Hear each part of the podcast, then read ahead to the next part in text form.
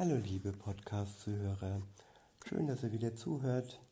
Heute bei diesem Bibeleinblick in Jeremia Kapitel 1, Vers 19.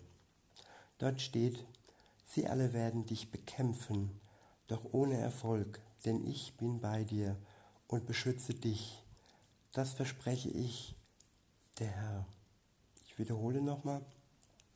Sie alle werden dich bekämpfen, doch ohne Erfolg, denn ich bin bei dir und beschütze dich.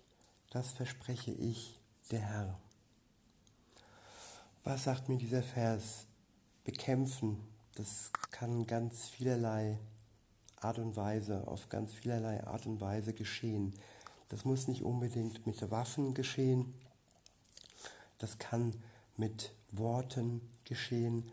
Das kann mit psychologischer Taktik geschehen.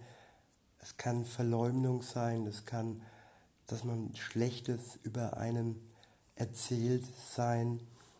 Einfach bekämpfen im Sinne von auslöschen, schädigen und dem anderen nicht gut tun. Und jeder hat es wahrscheinlich schon auf die eine oder andere Weise empfunden und gespürt und erfahren, dass, dass man ihn bekämpfen möchte. Das gibt es auf der Arbeit bei diesen Ellenbogenkämpfen, die es gibt. Das gibt es, ja, angefangen im Kindergarten, wo Kinder versuchen, sich über den anderen zu erheben und als der Stärkere hervorzugehen. Und was sagt Gott dazu? Er sagt nochmal im Vers 19, sie werden alle dich bekämpfen. Und mit alle heißt es, ja, es gibt keine Ausnahmen. Und es sind vor allem die, die gegen Gott sind, vor allem die, die nicht mit ihm gehen. Und manchmal auch mehr oder weniger bewusst oder unbewusst die, die mit Gott gehen.